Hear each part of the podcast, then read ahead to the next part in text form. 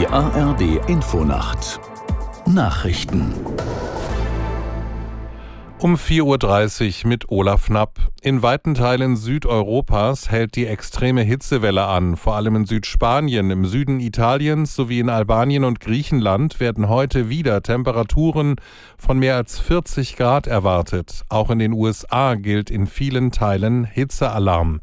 Aus Washington Claudia Sache. In Las Vegas, Nevada ächzen Touristen unter Rekordtemperaturen von 46,6 Grad. In Salt Lake City, Utah, wölbt sich an vielen Stellen der Asphalt. Krankenhäuser in Phoenix melden Rekordzahlen an Hitzepatienten. Kühlzentren sind überfüllt. Behörden haben Hitzewarnungen herausgegeben. Betroffen sind rund 24 Prozent der gesamten US-Bevölkerung. Von Kalifornien über Texas, Oklahoma, Louisiana, Arkansas und Mississippi bis nach Florida.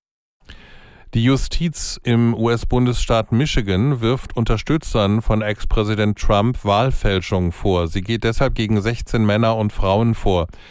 Sie sollen sich Ende 2020 kurz nach der Wahl heimlich in der Michigan-Zentrale der Republikaner getroffen haben. Dort sollen Urkunden unterzeichnet worden sein, auf denen sie sich fälschlicherweise als Wahlleute für den Bundesstaat ausgaben.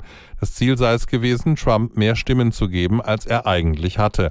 Der Präsident wird in den USA indirekt gewählt. Stellvertretend für das Volk geben mehr als 500 Wahlleute ihre Stimmen ab, gemäß den Ergebnissen in den US-Bundesstaaten. Wirtschafts- und Klimaschutzminister Habeck reist heute nach Indien.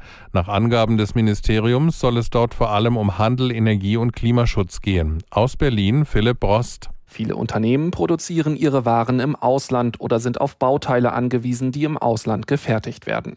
Ein großer Teil davon kommt aktuell aus China.